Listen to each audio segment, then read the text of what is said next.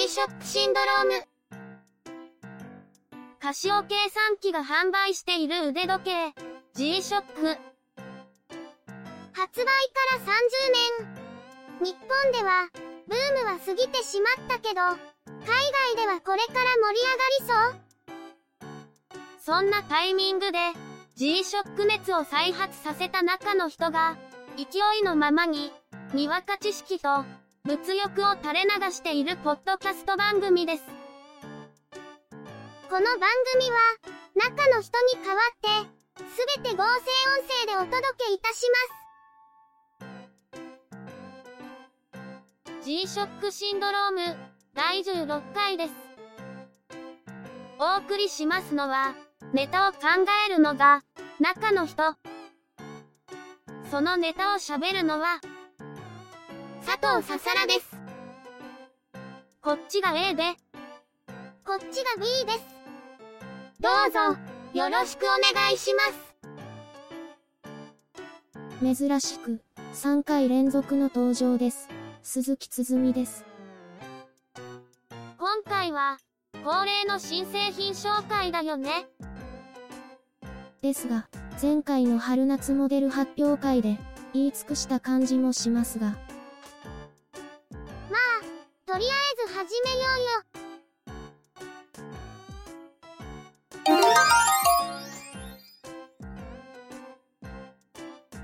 シオ計算機は、2015年4月の G-SHOCK 新製品、9機種を発表しました。内訳は、スカイコックピットが1モデル3色、ダスティネオンシリーズが2モデル4機種、ガルフマスターが2機種です。なんというか、ゆくもばのニュース紹介みたい。わざとです。それはどうでもいいとして、の3機種は、待望の完全ニューモデル GA1100 だよ。ブラックのボディに、視認性のためのホワイトの大きな針、それにグリーンの差し色という GA1100-1A3JF。ブラックとホワイトのツートン GA1100-1AJF。ネイビーのベゼルに、レッドのバンド、文字盤の中にも、ネイビーとレッドの差し色が入った GA1100-2AJF GA1100 と同様、このモデルにはマルチバンド6とタフソーラーは搭載されていませんが、その代わりに、方位計と温度計が搭載されています。デザインの雰囲気は、GW A1100 シリーズのテイストを取り入れてる、という話だったけど、見た感じ、中の人も持ってる GW4000 に近いよね。GW4000 のデザインに GW-A1100 のカラーリング哲学を取り入れたと考えると、しっくりきますね。スカイコックピットならではの、視認性が高いデザインと、ワールドタイムを搭載してるので、これまでのスカイコックピットユーザーとしても安心。ところで、GA1100 のバンドって、GW4000 と同じデザインかもしれないね。ひょっとすると、部品の互換性があるのかも。というか、GA1000GW、GW、A1000 あたりも、同じバンドを使ってるようですから、この辺は共通部品だと思います。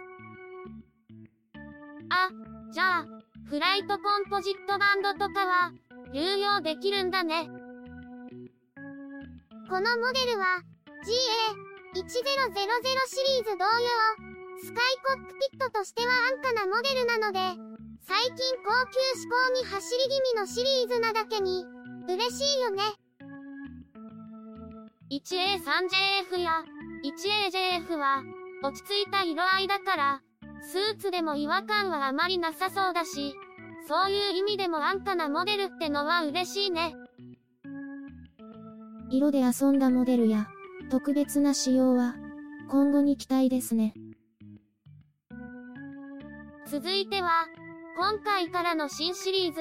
ダスティネオンシリーズ。くすみや色あせた風合いを持たせたベースカラーに、文字盤パーツやフロントボタンに鮮やかなネオンカラー。ダスティーとネオンってことだね。オレンジのデジアナ、GA110DN、4AJF、パープルのデジアナ、GA110DN、6AJF。ブラックのベゼルに、オレンジやブルーといったネオンカラーが目立つ、GD400DN、4JF、ホワイトのベゼルやバンドに、蛍光イエローのパーツが爽やかな、GD400DN、8JF。GD400 は、プロテクター付きという、カラーリング以外も90年代を彷彿とさせるデザインですね。最近、90年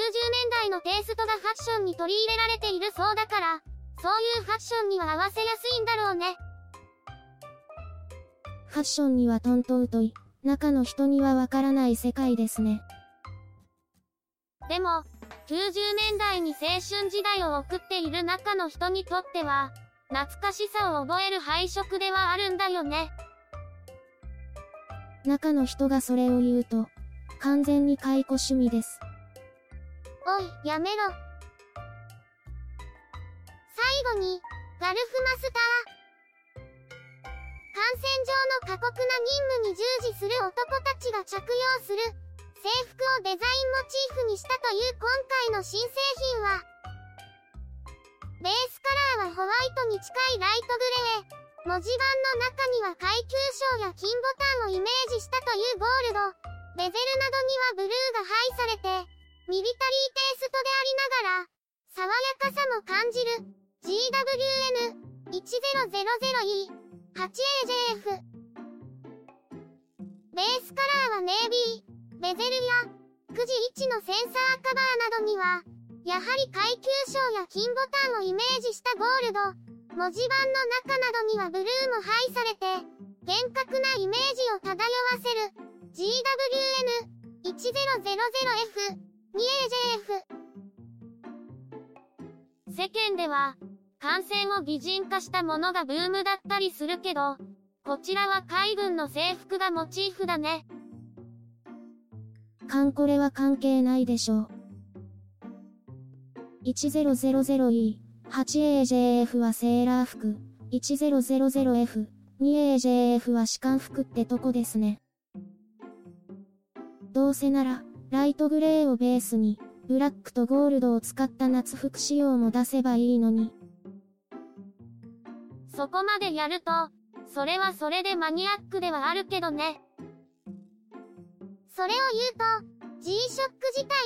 十分マニアックな代物でしょ。